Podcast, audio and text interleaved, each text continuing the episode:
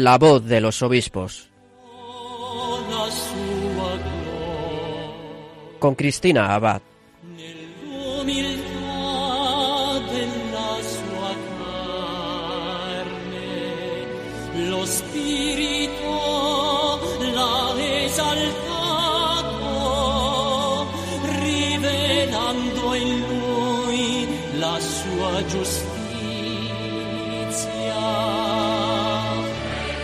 Buenas noches, queridos oyentes de Radio María.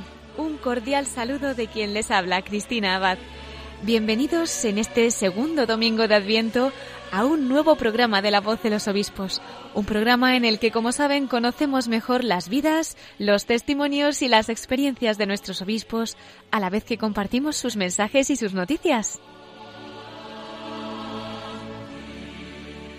Como les decía en nuestro programa anterior, hemos estado estas semanas conociendo bien de cerca la Archidiócesis de Barcelona. En los programas anteriores tuvimos el privilegio de tener con nosotros a sus dos obispos auxiliares, a Monseñor Sergi Gordo y a Monseñor Antoni Badell.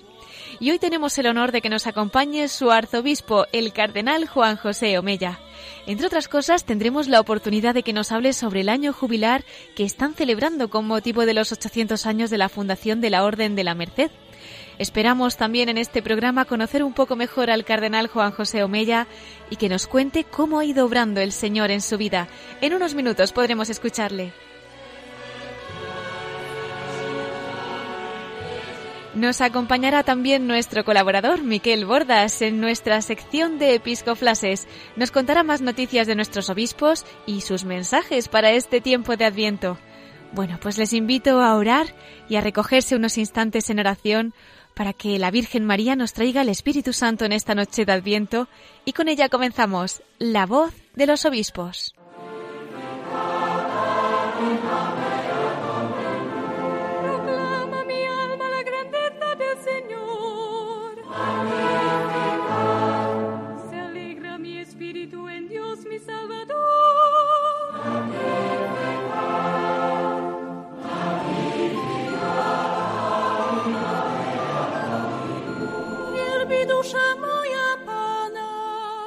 Como les decía, queridos oyentes, esta noche vamos a tener el honor de que nos acompañe el cardenal Juan José Omella, arzobispo de Barcelona. Les acerco un poquito a su persona antes de nada. Él nace en la localidad de Cretas, en la provincia de Teruel y archidiócesis de Zaragoza. Fue un 21 de abril de 1946. Estudió en el Seminario de Zaragoza y en centros de formación de los Padres Blancos en Lobaina y en Jerusalén el 20 de septiembre de 1970 recibía la ordenación sacerdotal.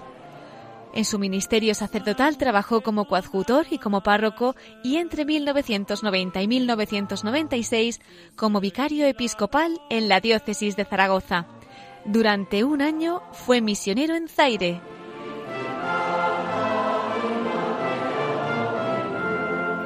El 15 de julio de 1996 fue nombrado obispo auxiliar de Zaragoza. Fue ordenado obispo el 22 de septiembre de ese mismo año. El 27 de octubre de 1999 fue nombrado obispo de la diócesis de Barbastro Monzón, de la que tomó posesión el 12 de diciembre de 1999. Entre el 24 de agosto del 2001 y el 19 de diciembre de 2003 fue administrador apostólico de Huesca y entre el 19 de octubre del 2001 y el 19 de diciembre de 2003 también fue administrador apostólico de Jaca. El día 8 de abril del 2004 es nombrado obispo de la diócesis de Calahorra y la Calzada Logroño. Tomó posesión de la diócesis el 29 de mayo del mismo año. El 6 de noviembre del 2015 se hizo público su nombramiento como arzobispo de Barcelona, sede de la que tomó posesión el 26 de diciembre de ese año. Ha sido conciliario nacional de Manos Unidas desde 1999 al 2015. También miembro de la Congregación para los Obispos desde noviembre de 2014, tras ser renovado en diciembre de 2017. El 23 de diciembre del 2017, el Santo Padre lo nombró también miembro del Tribunal Supremo de la Asignatura Apostólica. Fue creado cardenal por el Papa Francisco el 28 de junio del 2017. en la Conferencia Episcopal Española, es miembro del Comité Ejecutivo desde el 14 de marzo de 2017. Ha sido miembro de la Comisión Episcopal de Pastoral Social desde el 1996, siendo también su presidente del 2002 al 2008 y de nuevo durante el trienio 2014 y 2017. También ha pertenecido a las comisiones episcopales de Pastoral y Apostolado Seglar. Y yo creo que después de esta presentación es el momento de darle la bienvenida. Muy buenas noches, el cardenal Juan José Omella, arzobispo de Barcelona. Buenas noches. Bueno, es un honor tenerle con nosotros esta noche en La Voz de los Obispos. Además, tenemos que reconocer que en estos últimos programas pues hemos tenido la oportunidad de acercarnos mucho a esa archidiócesis de Barcelona a través primero de sus obispos auxiliares. Hoy lo haremos con usted y además es verdad que hemos podido siempre en estos programas comenzar con una alegría porque hemos estado de fiesta. Recuerdo con Monseñor Sergi Gordo que hablábamos de esas beatificaciones de los mártires de la persecución religiosa en España que derramaron su sangre allí en esa tierra catalana como señor Antoni Badei, pues abríamos nuestro programa celebrando la solemnidad de Cristo Rey. Y en esta noche en la que tenemos el privilegio de que usted nos acompañe, pues tampoco quería que pasara esta ocasión sin felicitarles por esa efeméride tan importante que están celebrando con más motivo en su archidiócesis, ¿verdad? Los 800 años de la fundación de la Orden de la Merced. Don Juan José, ¿cómo están viviendo este año jubilar que ha sido concedido con motivo de este aniversario? Pues ya ve usted que Barcelona, esta diócesis, es una diócesis muy viva, donde tenemos tantas cosas que celebrar y, que es encantadora, por, empezando ya por los dos obispos auxiliares, que son un encanto, como ustedes han podido percibir, ¿verdad? Desde luego. El, que menos encanto debe ser el, cardenal, no, porque ya soy más viejo. nada, nada, los tres. Pero luego el poder celebrar en la Sagrada Familia esos eventos como hemos ido celebrando a lo largo de estos años y en concreto hace poco de los mártires que son un testimonio bien precioso que dieron la fe eh, que dieron su vida por la fe, por el amor a Jesucristo y el servicio a la gente. Y estos mercedarios que durante 800 años, bajo la advocación de, la Virgen de la Merced, que nacieron con el cuarto voto de dar la vida si fuese necesario para salvar a los esclavos que, estaban en, manos del norte de África o en otros sitios, es encantador. Y han permanecido en ese, en ese trabajo de liberación de la esclavitud, no solo física, sino también espiritual, que el demonio también nos esclaviza ¿eh? mucho. Hmm. Pues es, un gozo poder celebrar eh, esos eventos y coger espíritu y fuerza para seguir trabajando con ilusión desde el Evangelio de Jesucristo y cogidos de la mano de Jesucristo por transformar el mundo en un mundo de libertad, de paz, en un mundo de, justicia y de fraternidad. Así lo quiera la Virgen, claro que sí. Además, como dice, pues no solamente esas esclavitudes externas, ¿no? Sino también las personales, ¿no? Como nos está indicando muy bien. Yo creo, don Juan José, que a través de estos ejemplos que nos ha puesto usted, vemos esas maravillas que el Señor puede hacer en las almas que con fidelidad pues están respondiendo a su llamada. Y yo creo que otro ejemplo, pues también lo encontramos en su persona, ¿no? ¿En qué momento, don Juan José, supo usted que su vida sería para el Señor, ¿no? Que también entregaría pues toda su persona, toda su alma, para ser sacerdote y también de algún modo cotidianamente pues vivir para Cristo y para las almas, para la Iglesia. Sí, bueno, yo fui de pequeñito al seminario, eh, tenía mis, mis dudas, mis ocho o nueve años, y me gustaban dos cosas. Veía al cura de mi pueblo y a, Monaguillo y me, me encantaba mucho ayudar a misa y, y hacer como el cura, poder confesar, visitar a los enfermos, darles la unción, enterrarlos, celebrar la misa. Y por otra parte me gustaba también un señor de mi pueblo que era un gran torero. toreaba, las fiestas del pueblo y mataba al toro. Bueno, aquellas cosas, las corridas aquellas. Y decía yo, pues, ¿qué, qué hago? ¿Qué, ¿Dónde me inclino? Y al final, pues fui a hablar con el cura y dije, mire, yo quiero ir al seminario. Ah, pues muy bien, pues espérate, que eres muy jovencito, un añito más. Estuve esperando, un añito, rezando y, y bueno, pues yendo a misa y ayudando, hasta que al final decido entrar en el seminario. Claro, empieza el proceso, ahí viene, porque eres pequeño, entré a los 11 años, pero vas, va viniendo la adolescencia, después la juventud, y llega un momento en que yo quise ser misionero después, me fui con los misioneros, eh, los padres blancos, misioneros de África, y tuve que, pasar el noviciado. Y ahí en el noviciado es donde ya me di cuenta que realmente mi vida, que la podía optar por el, por el matrimonio o podía optar por el ser misionero o ser sacerdote, que comportaba las dos cosas en, en, mi vida, pues opté por, el, por entregársela toda al Señor en el ministerio sacerdotal creyendo que misionero, pero al final el Señor, en ese camino de discernimiento, me dijo mejor para clero secular. Pues bueno, pues me hizo el clero secular de Zaragoza y ya está. Pero opté, pues eso, en el noviciado, donde hice el gran discernimiento de optar por el Señor en el servicio a la comunidad cristiana, sí. Pues don Juan José nos contaba esa anécdota de los toreros y sin duda son muy valientes, pero todavía creo que es una decisión aún más valiente la que usted tomó, ¿verdad? La de dar la vida y entregarse al Señor. Eh, me ha parecido muy significativa también pues esa experiencia misionera, ¿no? Que nos contaba que realizaba con los padres blancos y bueno, al parecer estuvo en Lobaina, estuvo en Jerusalén. Si quisiera compartir también un poquito de aquel tiempo que vivió junto a ellos, pues es la primera vez que tenemos con nosotros a un cardenal que ha tenido una experiencia de este tipo, ¿no? Pues es verdad, sí, mire, ahora los Padres Blancos van a celebrar el 150 aniversario de su fundación. Así es. Sería muy bonito hablar de los Padres Blancos porque es una congregación muy hermosa que nace en el norte de África, que nace para evangelizar el mundo árabe y por eso se llaman Padres Blancos, porque optaron por llevar el hábito, es decir, el vestido que llevaban los árabes, esa ellos llaman gandura, ese, ese vestido largo blanco, y la capa que llevan con un capuchón que se llama burnús y así iban vestidos los padres blancos igual que iban vestidos los, los árabes del norte de África de Argel donde nacieron por el fundador que era Carl, Charles Lavigerie un, un, obispo que llegó a cardenal que estaba en Argel y que era natural de, de Bayona un francés pero los padres blancos luego, poco a poco, van intentando evangelizar también más allá de, del norte de África, más allá del desierto del Sahara, es el África eh, subsahariana, y, eh, y llegaron a Uganda, y a los tres años de llegar, mire por dónde, ya tenían unos cuantos cristianos que fueron los primeros mártires del África Negra eh, de Uganda, que son los mártires de Uganda. Carlos Luanga y Quisito y los 34 restantes eh, mártires. Impresionante. En tres años, cómo fueron capaces de entregar la vida por Jesucristo unos recién convertidos.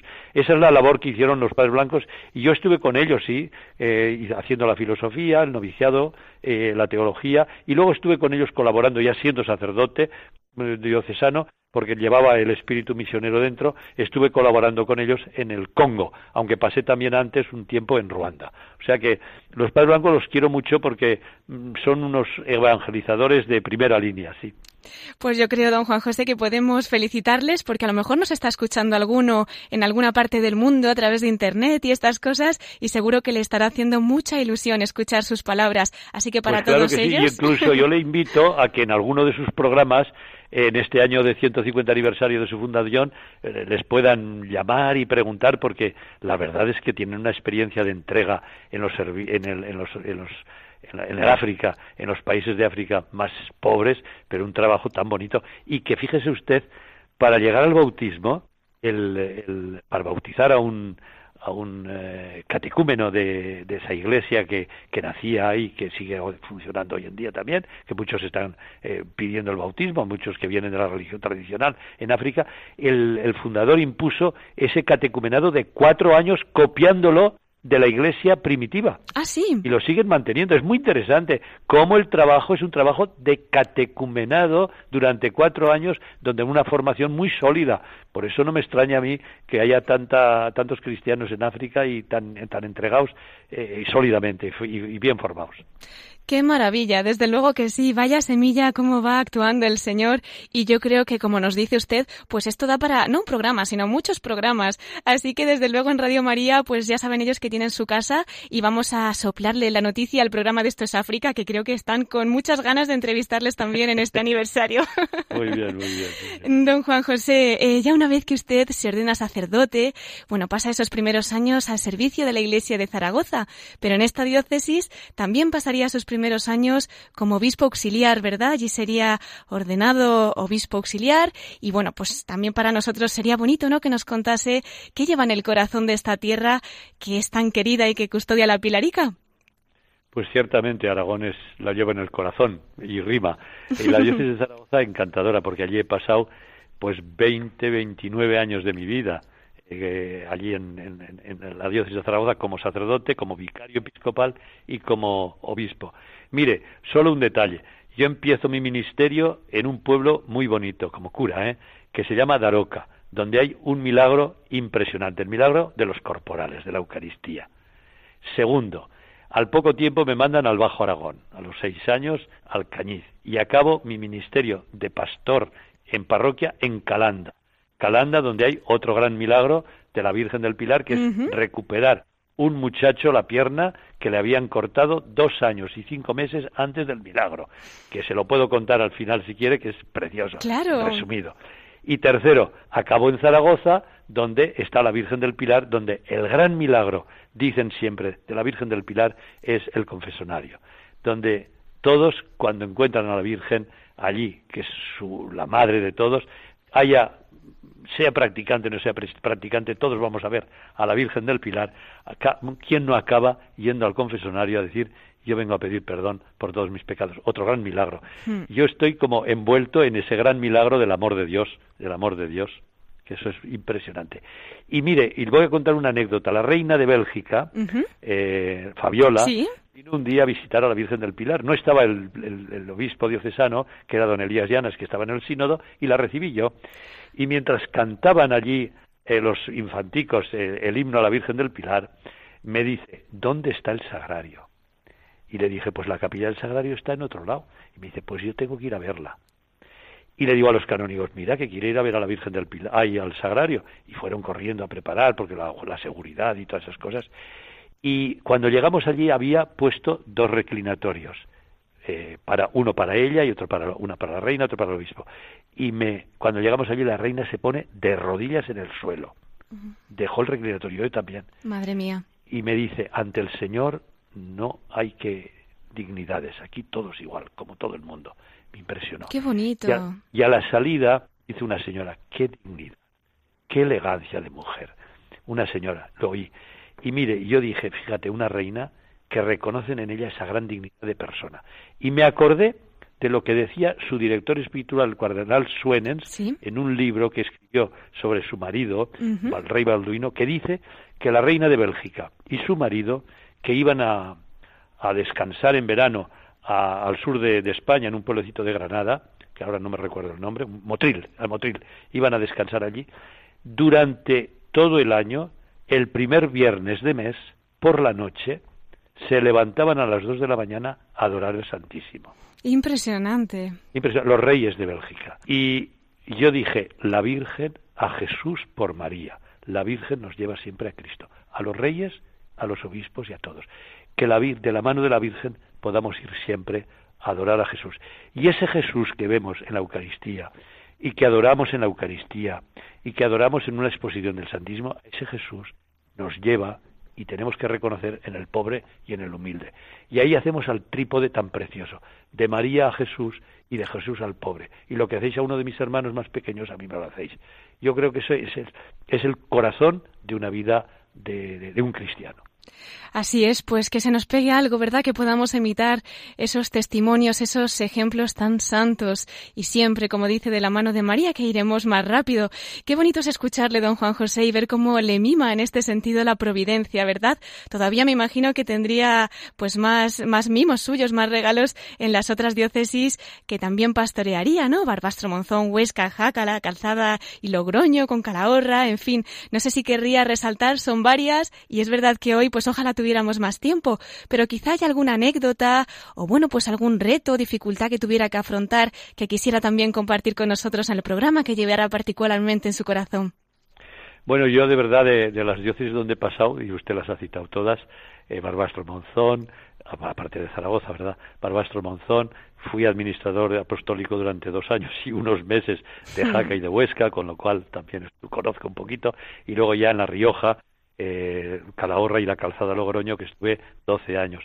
Al final me doy cuenta de que mi corazón anda un poco partidito, un trocito en cada sitio. Y recuerdo tantas... Mira, al final uno recuerda más lo positivo que lo negativo. Dificultades siempre ha habido, pero guardo muy buen recuerdo de todos esos cristianos, de toda esa buena gente que hay en todas esas diócesis. Pero quizás lo que más me duele es ver cómo de alguna manera el zarpazo de la secularización, eh, de alguna manera nos afecta a todos y cómo vamos viendo que de alguna manera va mm, creciendo de una parte esa desafección a, la iglesia o a la, o a la religión en algunos ámbitos y por otra parte veo también una gente que cuanto más pasa el tiempo, más se sienten llamados a dar testimonio de Jesús y amarlo y a entregarse a Él. Las dos cosas, ese claro oscuro. Yo diría que los oyentes que me están escuchando y todos los cristianos y todo, que amemos más a Jesucristo. Es un gran tesoro y que no nos dejemos arrastrar por ese frío, ese frío de la secularización, porque aquellas palabras de Jesús, ¿a dónde iré? O digo de San Pedro a Jesús, ¿a dónde iré, Señor, si solo tú tienes palabras de vida eterna? A veces nos parece que ya no estamos cansados de oír siempre el mismo sermón, de ir siempre a la misma misa, de ir siempre a la misma iglesia, de encontrarme con los mismos cristianos, pero ¿a dónde vas a ir? Si solo Jesús tiene palabras de vida eterna. Y nos parece que esas cantinelas de las sirenas del mundo secular que nos van a dar una gran paz y felicidad y libertad. Y no es verdad, y no es verdad. Y ahí tenemos que recordar lo que decía San Agustín, tarde te amé, hermosura santa y antigua, tarde te amé. Yo te buscaba fuera y tú estabas dentro. No nos alejemos de ese centro que es Jesús, porque al final solo Él nos da la libertad y la paz profunda. Así es, esto tiene un poquito que ver con ese plan pastoral que han puesto en marcha de Salgamos, ¿verdad? Hacía referencia precisamente hace unos días en esa carta semanal que sacaba para la semana pasada, pues nos hablaba que no se trataba solamente el de salir, ¿no? Sino también el de salir, pero de nuestra autorreferencialidad. Cuéntenos, don Juan José, ¿cómo están viviendo esto ahora ya en su archidiócesis de Barcelona, ¿no? ¿Cómo están siendo estos años? Y bueno, pues ya casi tres, porque si tomó posesión el 26 de diciembre, ¿no? del 2015, casi se cumplen esos tres añitos. Cuéntenos, ¿cómo están siendo estos años allí, en estas tierras catalanas, al servicio de la Iglesia? Bueno, pues eso, el plan pastoral, como usted dice, eh, tiene esa, esa palabra salgamos, eh, iglesia, en salida, iglesia en surtida, que, que se dice en catalán. Eh, porque tenemos, como usted ha dicho muy bien, dos ámbitos, es decir, uno salir de nuestra casa, de nuestra comodidad, de nuestras parroquias, ir a buscar el ejemplo de Jesús que busca la oveja perdida, buscar a los hermanos que tienen hambre y sed de la palabra de Dios y que no lo saben expresar, pero que lo agradecen cuando encuentran a alguien que sale a su encuentro. Eso es la salida física, que eso es muy importante. Pero está sobre todo la salida interior, de nuestro egoísmo, de nuestra autorreferencialidad. Yo creo que ese es el tema más, más importante. Aprended de mí que soy manso y humilde de corazón. Aprended de Jesucristo, desde esa humildad y esa sencillez, salir de uno mismo y no creer que uno es el centro del mundo, que uno lo sabe todo. No, hacerse más humilde y dejarse interpelar por Jesucristo y dejarse interpelar por los demás y salir a anunciar a Jesucristo. Yo creo que esa... Y mire, yo tengo que decir que desde que estoy en Barcelona he aprendido a amar a los catalanes más que de los que los amaba y de los que los conocía, porque aunque es verdad que hay muchas cosas que no que no funcionan bien y que todos lo sabemos, pero sin embargo, cuánta gente solidaria, cuánta gente buscando a Dios. Mire, tenemos tantos movimientos aquí de acción católica, tantos movimientos de, adoración de la Eucaristía, eh, tantos movimientos de, de nueva evangelización como son Emaús, y Lechtin y todas estas cosas modernas. ¿Cuánta gente joven que se juntan los lunes a adorar la Eucaristía en una de las iglesias de Barcelona, pero que son numerosos, ellos son universitarios más de 300. Hay tantas actividades de entrega a los hermanos. ¿Cuánta gente sale por la noche, sobre todo ahora en invierno, a dar de comer y algo caliente a los que duermen eh, en los portales de las casas o en el cajero automático de un banco? ¿Cuánta gente sale con café simplemente a coger, a decir, estamos con vosotros, toma algo y comparte, que quiero compartir contigo de lo que tengo y de lo que Dios me ha, dado? Mire, yo me quedo admirado cuánta gente generosa. No salen los periódicos, hmm. no salen los periódicos ni en la televisión, pero saldrán las cosas graves, una, un, un asesinato, un robo, un abuso, pero tanta generosidad y tantos sacerdotes que dedican su parroquia a tener un comedor para los pobres, que dedican un lugar para la gente que, que está sola. Mire, es encantador. Yo, tanta riqueza, pero hay que tener un corazón sencillo para percibirlo y para dar gracias a Dios.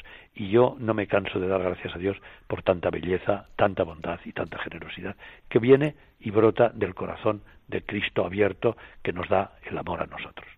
Eso es, pues eso son las mejores noticias. Escuchándole me estaba acordando de hace unos días, ¿no? Leía una noticia del arzobispo de Los Ángeles en Estados Unidos, de Monseñor José Gómez, y precisamente nos decía eso, ¿no? Decía, es que hay que contar las buenas historias, esa gente que sale, que da la vida por los necesitados, que está atendiendo a los pobres, ¿no? Y le estaba escuchando y digo, pues es verdad, ¿no? No salen los periódicos como dice, pero cada día podemos contar una nueva noticia y yo creo que con ese testimonio que nos está dando usted hoy y los que nos han dado los obispos auxiliares, sin duda todos nuestros oyentes y servidora, pues nos estamos dando cuenta de que también en Barcelona tenemos un faro de esperanza para poder alcanzar la santidad en tantos ejemplos, en tantos testimonios, ¿verdad? Sí, mire, hay una cosa que a mí me gusta mucho contar. Algunas veces subo al Tibidabo y desde el Tibidabo, que es una montaña alta, allí está el, templo reparador que llevan los salesianos y, y, que donde está la adoración perpetua allí, Jesucristo expuesto día y noche. Y desde allí se contempla la panorámica de toda Barcelona, sobre todo el casco antiguo que está tan bien trazado, con calles que suben y bajan, los cuadrados, otras paralelas. Es una vista preciosa. Y yo digo, ¿cuánta gente hay dentro viviendo? Más de tres millones, casi cuatro millones de habitantes. ¿Cuánto dolor, cuánto sufrimiento, pero cuánta alegría? Y digo yo, y ahí hay lucecitas permanentemente iluminadas que son esa iglesia doméstica donde hay amor y se reza y se educa cristianamente a los hijos. Es una, una lucecita que ilumina en la noche. ¿Cuántas parroquias generando vida, vida espiritual, vida de caridad, vida de formación, vida litúrgica? ¿Cuántas, ¿Cuántos pequeños oasis son fuentes de vida y de esperanza?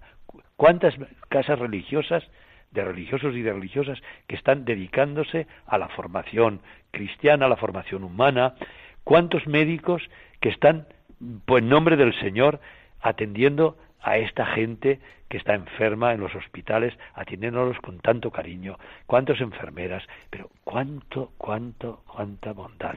Yo digo, esto es como un oasis, porque ahí te pierdes cuando entras dices, nadie me conoce y no conozco a nadie, pero cuando entras dentro dices, y aquí hay un oasis de esperanza, aquí hay un oasis de amor, aquí hay un oasis de fraternidad. Y digo, pero, pero qué belleza, qué belleza. Y todo eso contemplado desde los ojos de Dios que está contemplando esa ciudad. Mientras haya esos focos, mientras haya esas lucecitas, mientras haya esos oasis, la humanidad va por buen camino. El día que desaparezcan, la humanidad se destrozará. Y a mí me encanta mirar desde arriba, desde el corazón de Dios, esas grandes ciudades si algún día ustedes vienen a Barcelona, suban al Tibidado y contemplen y verán qué belleza desde el corazón de Dios la amarán esa ciudad y quedará grabada en su corazón para siempre. Claro que sí, pues invitamos a nuestros oyentes a visitarlo. Es cierto, eh, yo que he podido tener la gracia también de, de, estar allí, pues es que es un trocito de cielo. Y qué bonito es escucharle, don Juan José, y ver cómo el Señor le regala su mirada para ver también, pues, ese rebaño, ¿no? A través del amor de su corazón. Y bueno, pues que también en ese servicio, en su ministerio de cardenal, pues es Cristo mismo el que mira y el que se preocupa por todas esas personas, ¿no? Quería también hacerle una pregunta respecto a este tema, don Juan José, porque es verdad que durante estos años, concretamente, ese 28 de junio del 2017, pues usted sería creado cardenal por el Papa Francisco. Y además fue usted, ¿verdad?, quien dirigía ese discurso de salutación al Santo Padre en nombre de todos esos nuevos cardenales. Y bueno, pues yo también quería que compartiese con nosotros qué es lo que ha supuesto en su vida esta gracia y también me imagino que en cierto modo responsabilidad, ¿verdad?, de ser cardenal. Sí, ciertamente es algo que no esperaba. del Papa me dejó helado y sorprendidísimo que me encargase a mí ese ministerio de, de colaborar más directamente con él. Claro, esa responsabilidad supone, por una parte, una vinculación mayor, mayor ya, que lo tiene todo obispo y lo tiene todo cristiano, pero en el gobierno de la Iglesia Universal con el Papa, los problemas que tiene el Papa y que tiene la Iglesia, tengo que hacerlos más míos también, porque ya formo parte de ese gobierno de la Iglesia Universal, y por otra parte, esa eh, exigencia, porque el cardenal le ponen esa sotana colorada, ¿verdad?, de rojo, es signo del amor, por una parte, tu vida ya no te pertenece, no te pertenecía ya antes por el sacerdocio, pero bueno, y por la vida cristiana, es de Dios, pero como sacerdote entregada a la comunidad. No me pertenezco, soy servidor de la comunidad, pero de alguna manera, más todavía si cabe, un plus todavía mayor, tu vida ya no es tuya, es de la Iglesia Universal. Y tienes que vivir la vida de amor hacia toda la gente y a la vez si fuese necesario, incluso dando la vida como Jesucristo. El rojo significa amor y significa sangre, significa dar la vida. Y eso la verdad es que estremece. Hmm. Y me acuerdo que junto a mi lado, a mi lado estaba en el sínodo último de obispos eh, sobre la juventud, a mi lado sentado el cardenal de Laos, que también fue creado cardenal el mismo día que yo. ¿Sí? y le saludé allí, le conocí, pero bueno, cada uno después se marchó. Y ahora en el sínodo me tocó estar todo el mes sentado a su lado ¿Ah, y aprendí un poco más de su vida. Y mire, él estuvo tres años encerrado en una cárcel. Dios mío. Y dije, mira, este es mi testimonio. Este es un gran testigo del Señor. Y yo tendré que, a lo mejor, si Dios, ojalá no me libre de eso, pero si me llega, tendré que aprender también como Él a entregar la vida, si necesario fuese, en la cárcel o donde sea es un, te estremece, te, mm. hace estremecerte, pero también te hace participar de la cruz de Cristo con la que Él nos salvó y nosotros, participando de su cruz, tenemos que ayudar también a la redención del mundo, entregándonos por amor, cada uno de nosotros. Y por eso, ¿cuántos enfermos, cuántas personas que sufren, cristianos, y que se unen a la cruz de Cristo y dicen, si Él sufrió, ¿cómo no me voy a, unir a Él? Y ofrezco también el sufrimiento por la humanidad. ¡Qué bien! ¡Qué bien! cuánto bien hacen esas personas que unidas a Cristo en su dolor están salvando a la humanidad y ofreciendo su por la redención del mundo. Muchas gracias, queridos hermanos, que lleváis la cruz, que lleváis el dolor muy pegado en vuestro corazón, pero que sabéis ofrecerlo por la salvación del mundo, como lo han hecho todos los santos. Con esas personas la Iglesia seguirá adelante, porque están colaborando en la salvación del mundo. Gracias también que sois como cardenales cada uno de vosotros. Pues creo que en nombre de muchos oyentes que ahora mismo le están escuchando, don Juan José, creo que podemos también darle las gracias. Sin duda son muchos los enfermos, los que nos escuchan en los hospitales, presos en las cárceles, en fin, cada uno, ¿no? Con sus situaciones personales. Y yo creo que su testimonio nos está animando a todos a, a imitarle a usted también, ¿no? A querer ser todos para Cristo. Y bueno, pues ya que tenemos que aspirar a eso, no quería tampoco no hacer alusión a ese gran acontecimiento que estamos viviendo ahora en España, ¿verdad? La semana pasada se inauguraba en Getafe centenario de la consagración de España al corazón de Jesús. Y bueno, pues si quiere compartir con nosotros también unas palabras, ¿no? ¿Qué significa pues esto para todos nosotros? ¿Por qué en España estamos tan necesitados de que reine el corazón de Jesús? Mire, el corazón de Jesús abierto nos recuerda el amor de Dios, el amor de Dios que no tiene fronteras y que todo viene y todo acaba por el amor. Sí, el Señor nos ha hecho yo digo muchas veces que no nos ha hecho en serie, como se hacen a los coches, ¿verdad?, en una fábrica, en serie, uno detrás de otro. Nos ha hecho en serio, en serio. Y nos ama a cada uno tal como somos, como un hijo único. Igual que los padres a los hijos no los tienen en serie, los aman cada uno tal como es, teniéndolo en cuenta su manera de ser. Y Dios no es eh, ese Dios que nos busca para juzgarnos y condenarnos, es el Dios del amor, que busca salvarnos a todos y consagrar nuestra vida y consagrar nuestra familia y consagrar nuestra patria y consagrar nuestro mundo al corazón de Jesús significa nosotros queremos vivir como tú. Primero darte gracias, Señor, porque nos amas y ser nosotros portadores, ser estrellas o ser rayos, mejor dicho, de ese corazón abierto que irradia amor por todo el mundo. Irradiar amor pues en nuestra familia, irradiar amor en nuestro lugar de trabajo y de diversión, por la calle, ser portadores de amor, de bondad, de perdón. Yo creo que estamos tan necesitados de reconciliación y de amor, y eso es el corazón de Jesús, que reparte ese amor y ese perdón. Pues yo les felicito a la diócesis de Getafe por tener ese santuario y por celebrar ese, ese recuerdo, ese centenario de ese año jubilar y que recen por todos nosotros para que vivamos todos los cristianos de ese amor que, se, que brota y que sale del corazón abierto de Jesús y que es por ahí por donde San Pablo nos dice también que podamos entrar dentro de ese océano de amor que es el corazón del Señor y podamos comprender cuál es la altura, la largura, la anchura y la profundidad de ese gran misterio de amor. Muchísimas gracias, don Juan José. Y ya para terminar esta primera parte de nuestro programa, pues ya que en Radio María también estamos nosotros consagrados al corazón de Jesús a través de María, quería pedirle un mensaje para nuestros voluntarios, oyentes, trabajadores, para que podamos también a través de estas ondas irradiar ese amor de Cristo y convertir muchos corazones, empezando por los nuestros. Mire, yo le voy a, poner una pequeñita, porque usted me pedía, no se acuerda, no deje de dar alguna anécdota, alguna cosita. Bueno, pues le voy a dar la anécdota. Hace poco estuve yo en, el despacho del Papa y tenía un gran cuadro allí presidiendo el salón de la Virgen de los Desatanudos. Ah, sí. Mire, ya mucha gente a lo mejor ni, ni sabe quién es. Los que no la conocen, otros la conocerán seguramente, Radio María como lo va a conocer, pues que busquen en Internet Virgen de los Desatanudos y verán su imagen, que es preciosa, que viene de Alemania y se ha extendido. El Papa llevó esa devoción a Argentina y la tiene allí en su despacho un gran cuadro presidiendo. Es una virgen que lleva en la mano un montón de, una cuerda con un montón de nudos y ella poco a poco los va desatando y sale de la otra mano, por una mano entran los nudos y por la otra desatamos los nudos. Que es preciosa, que es preciosa. Y, y, yo la interpretación es esta. ¿Cuántos nudos tenemos nosotros en nuestra vida. Nudos que se nos hacen en la garganta porque no sabemos más que en ese momento que llorar y no nos salen las palabras por el miedo, por el sufrimiento, por la pérdida de un ser querido, por tantos problemas como tenemos. Miedos en el, o, nudo en el corazón que, nos han herido y se nos ha hecho un nudo en el corazón y no sabemos por dónde salir. Nudos en el estómago, ¿verdad? Que dice, pero en el estómago, en el sentido metafórico, es decir, que dice, llevo un nudo aquí en, el estómago, llevo un nudo en la garganta, que son los problemas de la vida. ¿Cuántos problemas hay que nos parecen insolubles y que nos dan un dolor inmenso? Ponlos en las manos de la Virgen. Y ella, como buena madre, se las apaña para ir desatando ese nudo y poniendo la paz. Y cuando uno ha confiado en la Virgen, cuando uno le ha llorado en sus manos, en su corazón, eh, eh, le, va, le, va, desatando. Y eso me recuerda, y acabo, con una anécdota que me contó un misionero en Bolivia, que me dice, veo una niña rezándole a la Virgen de Guadalupe y pasándole la mano todo el rato en el manto, que estaba allí dibujado en un mosaico, en la iglesia, en la catedral de, de La Paz y, la vio llorando y pasando la mano y le dijo al, acabar, oye, que te he visto que, que, llorabas y rezabas a la Virgen, ¿qué le decías? ¿Y qué has encontrado en la Virgen? Y le dice, ¿y usted quién es? Y dice, yo soy un sacerdote, ¿no ves? Llevo el alzacuellos, voy vestido de sacerdote.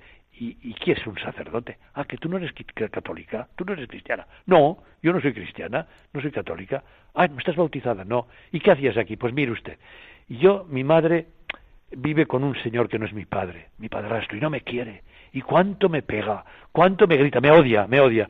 Y yo sufro mucho y mire, solo encuentro consuelo viniendo aquí a esta señora, no sabía que era la Virgen, a esta señora le paso la mano por el manto, le cuento mis penas y salgo con una paz, con una paz. Y dije, qué bonito. Qué bonito, sí. Una no cristiana que le confía a la Virgen su dolor y sale con paz. Como un cristiano que le confía a la Virgen no va a salir con paz. Confiemos en la Virgen y contémosle nuestras penas, nuestros proyectos y nuestras alegrías, que ella nos dará paz y nos animará a seguir adelante. Muchas gracias, don Juan José, por aumentarnos ese amor a nuestra madre y esa confianza, ¿verdad? Es cierto que, que qué no hará por sus hijos, claro que sí. Pues muchísimas gracias por acompañarnos en esta noche, don Juan José. Le deseamos que termine de pasar un santo adviento y bueno, pues ya de cara a la Navidad también que la Sagrada Familia le traiga muchísimas bendiciones. Ya sabe usted que aquí en Radio María tiene su casa y bueno, pues un fuerte abrazo también para los obispos auxiliares que ya son parte de nuestra familia de Radio Radio María, igual que usted, y para toda su archidiócesis. Ustedes aprovechen a mis obispos auxiliares que son muy majos. Dalos mucho. y nada, que un feliz adviento, tiempo de preparación, donde la figura importante es la Virgen en este tiempo de adviento. Feliz adviento a todos y feliz Navidad también. Feliz Adviento y feliz Navidad. Muchísimas gracias, don Juan José Omella, cardenal y arzobispo de la Archidiócesis de Barcelona. Hasta siempre. Gracias, adiós.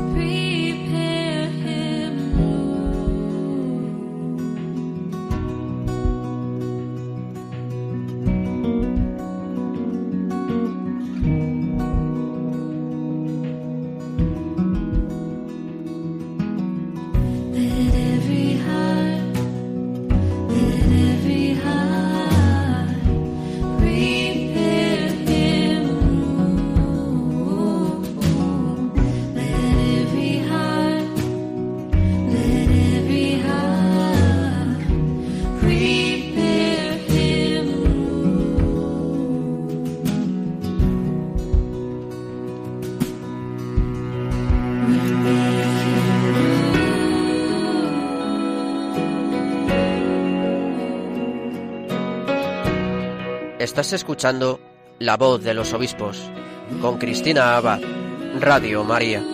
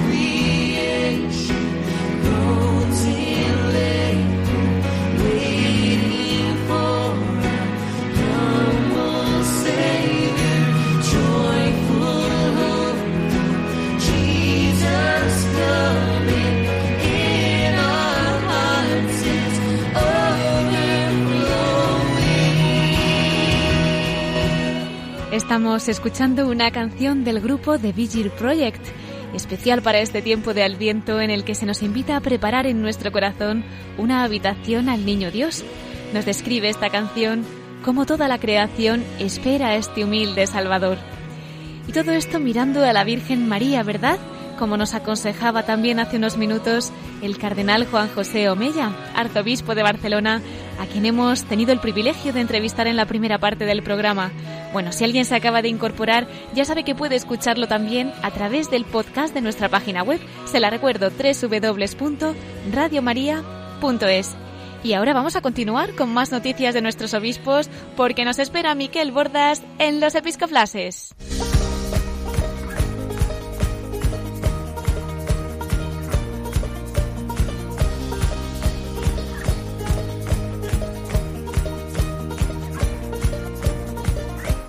Brothers and sisters, fill these cups with life. Please forgive them, cause they know not their lives. So take these words and make them right. So one day you and I will write our names in the sky. We'll confide Y con esta sintonía entramos en nuestros episcoflases con Miquel Bordas. Muy buenas noches, Miquel. Muy buenas noches, Cristina, y muy buenas noches a todos nuestros oyentes aquí en este segundo domingo de Adviento. Pues vamos a empezar, como siempre, felicitando a los obispos que esta semana van a cumplir años de ordenación episcopal. Para empezar, pues este 12 de diciembre, fiesta de Nuestra Señora de Guadalupe, vamos a felicitar al obispo de Segovia emérito, Monseñor Ángel Rubio y Castro, así como al obispo de Solsona, Monseñor Xavier Novell, porque hacen 14 y 8 años de ordenación episcopal respectivamente. Pues les enviamos desde Radio María un cariñoso saludo, nuestra oración y esa felicitación, como dices, Miquel. Y seguimos porque el viernes 14 mm, de diciembre, en la fiesta de San Juan de la Cruz, se cumplen los 15 años de la ordenación episcopal de Monseñor Jesús Sanz Montes, arzobispo de Oviedo.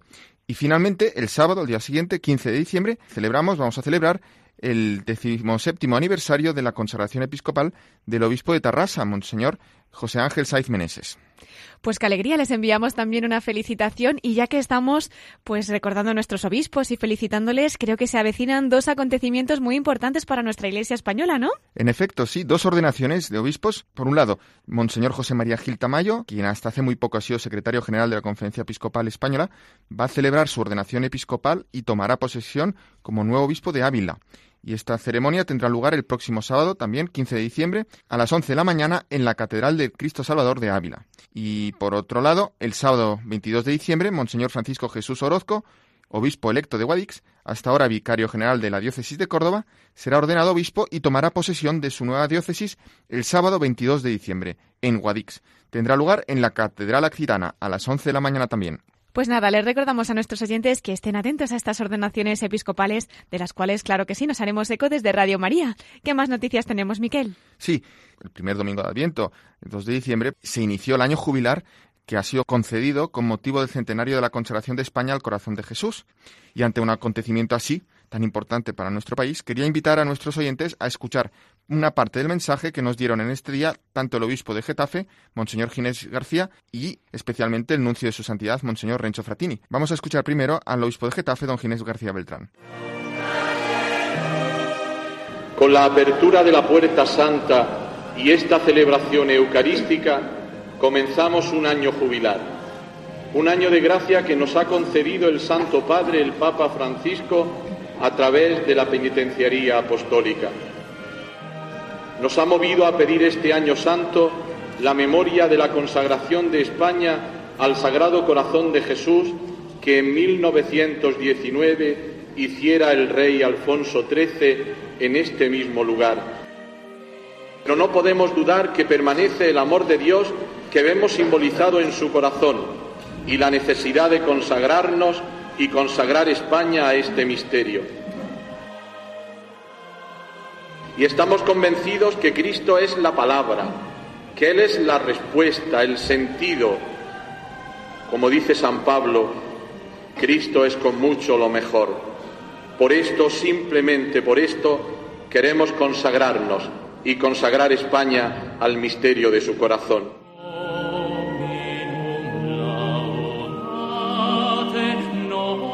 Estas eran las palabras del obispo de Getafe, de Monseñor Ginés García. Y a continuación escucharemos también parte de ese mensaje que nos ofrecía el nuncio de su santidad, Monseñor Renzo Fratini.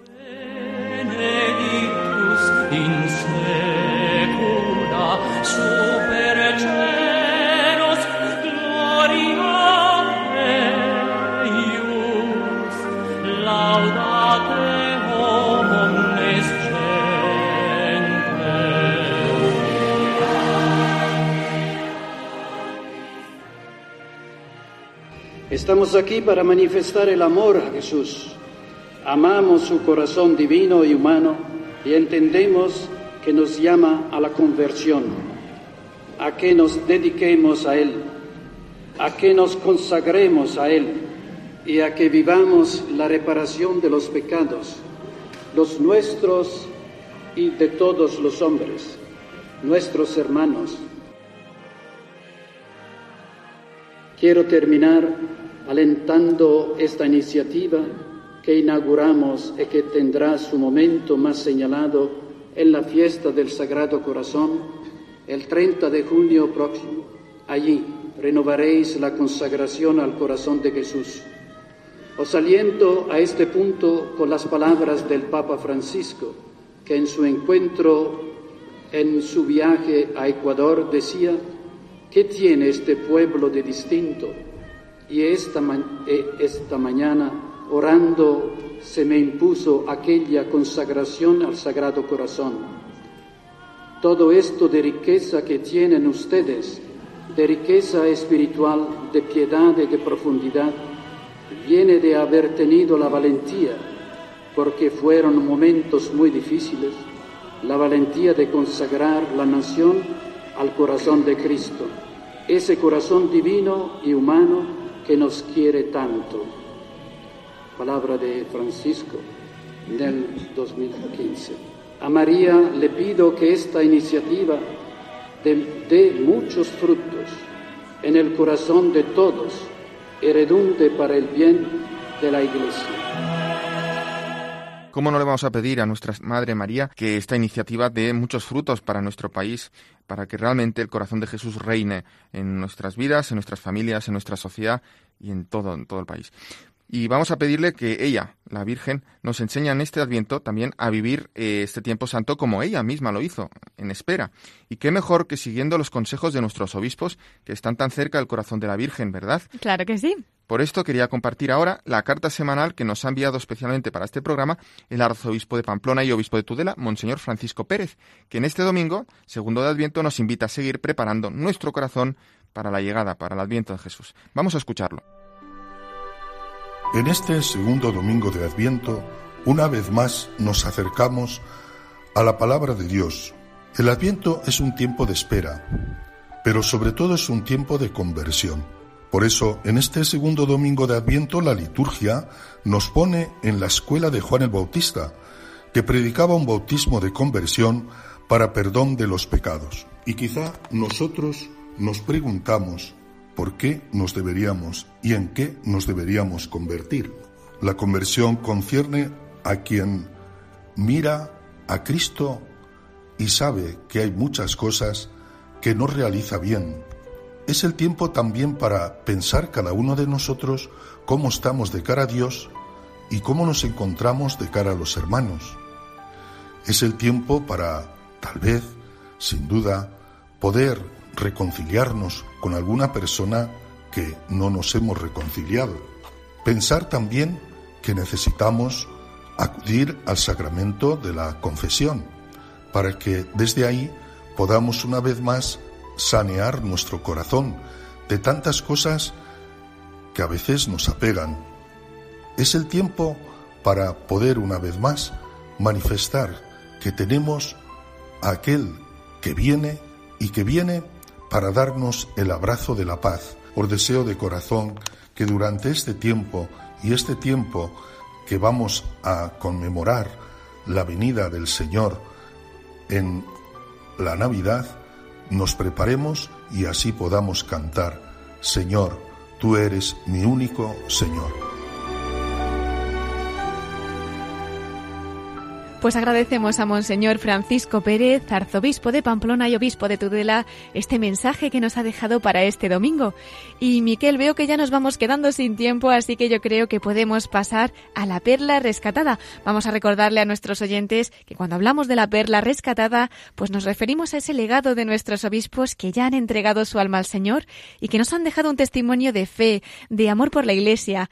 En fin, Miquel, ¿de quién nos vas a hablar hoy? Cuéntanos. Pues Cristina, esta semana lo tengo fácil porque justo hace una semana estábamos paseando por la Plaza Belluga, en tu Murcia eh, de origen, y entramos en la catedral, en esta catedral tan maravillosa. Y bueno, paseando dentro de la catedral, muchas capillas laterales, y en una que no me acuerdo si es la de San José, pero me llamó la atención que había un sepulcro de un obispo de Cartagena. Normalmente los obispos pues suelen ser enterrados en la catedral, ¿no?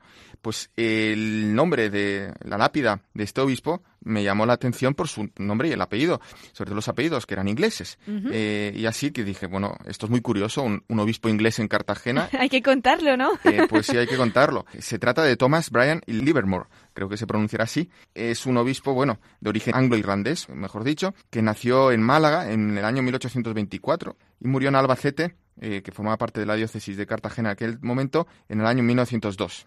Por tanto, eh, fue obispo de Cartagena desde el año 1884 hasta el año de su fallecimiento, o sea que estuvo todo, todo su pontificado, lo ejerció en la diócesis de Cartagena. Pero es un caso curioso porque fue una vocación tardía. Antes eh, de sacerdote, pues estudió ingeniería, antes incluso había ido al colegio en Inglaterra, pues la ingeniería la hizo en Francia, en París, estudió para sacerdote en Madrid y luego el doctorado lo hizo en, Roma. Entonces es una persona que tenía pues una gran visión internacional y también alcanzó considerable renombre ya como obispo eh, por su labor eh, publicista. Eh, por las cartas pastorales que publicaba, porque fustigaba de forma implacable, incansable, a la masonería, al protestantismo en, algunas minas de su diócesis de Cartagena pues estaba haciendo su proselitismo y sobre todo también al liberalismo de la restauración. Pero sobre todo me gustaría reflejar o aquí traer a este programa algunas características de este gobierno pastoral de don Thomas Bryan. Por ejemplo, pues se reconoce en él un prelado eficiente, activo e entregado por entero a su ministerio y a sus diocesanos. Recorrió por dos veces la extensa diócesis hasta su último rincón y, por ejemplo, pues se volcó en la atención a las víctimas de la epidemia de cólera de 1885, nada más empezar su cargo eh, episcopal, y también eh, durante la epidemia que tuvo lugar en otoño de 1890, pues dio pruebas de caridad, valor y filantropía en su diócesis. También se afanó en elevar el nivel intelectual del clero secular de su diócesis, introduciendo sustantivas mejoras en los planes de estudios del seminario San Fulgencio, o estableció, Cristina, el Colegio Diocesano de San José para alumnos pobres, vivificó la espiritualidad de los sacerdotes mediante anuales retiros y ejercicios impartidos en ocasiones en el propio Palacio Episcopal tan bonito de la Plaza de Belluga. Y sobre todo, ya para terminar, Cristina, uno de sus preocupaciones fue las misiones populares que encargó precisamente a la Compañía de Jesús, siendo memorables las protagonizadas en Murcia por el célebre padre Francisco Tarín en los años 1888 y 1889. Todo su celo pastoral lo dedicó a esa tierra de misión que él consideraba esta diócesis que le había sido encomendada. Pues Miquel, muchísimas gracias por ilustrarnos acerca de la figura del obispo Monseñor Thomas Bryan Livermore. Te agradecemos mucho todo lo que nos has contado sobre su vida y esperemos que ya pues desde el cielo sea uno de los obispos que también estén intercediendo por toda nuestra Iglesia española. Y bueno, veo que ya tenemos que ir terminando. Como habrás visto, Miquel ya nos ha hablado desde el corazón de María, el arzobispo de Barcelona, el cardenal Juan José Omella. Él nos animaba a encomendarnos a la Virgen de Satanudos, ¿verdad? En este tiempo de Adviento, pues que vaya preparando nuestro corazón, desatando todos esos nudos que tenemos cada uno en nuestra vida cotidiana. Nos animaba a confiar por encima de todo en la Santísima Virgen y a encontrar la paz en ella, como la historia que nos contaba, ¿verdad? De esa niña que no era cristiana, pero que en aquella señora encontraba la paz que necesitaba para su alma. Bueno, pues recordando estas palabras del cardenal Juan José Omella, que nos hablaba desde el corazón de María, queremos también nosotros ya concluir nuestro programa. Yo te invito, Miquel, como siempre, a acompañarnos dentro de dos semanas y que nos sigas contando más noticias de nuestros obispos. Muchas gracias, Cristina.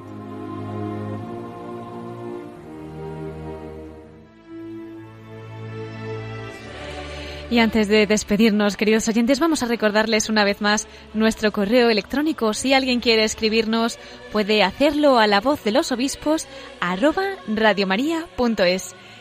Agradecemos especialmente al arzobispo de Barcelona, el cardenal Juan José Omella, la entrevista que nos ha concedido para este programa y el testimonio que nos ha dado de amor a Dios, a la Virgen y a la Iglesia.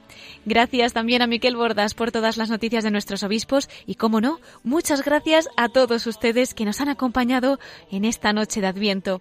Les espero en 15 días, si Dios quiere, a las 9 de la noche a las 8 en Canarias. El domingo que viene a esa hora podrán escuchar el programa Mirada de Apóstol con el Padre Miguel Segura. Y ahora les dejamos con el informativo de Radio María. Se despide Cristina Abad. Que Dios los bendiga y la Virgen María los ayude a vivir un santo Adviento.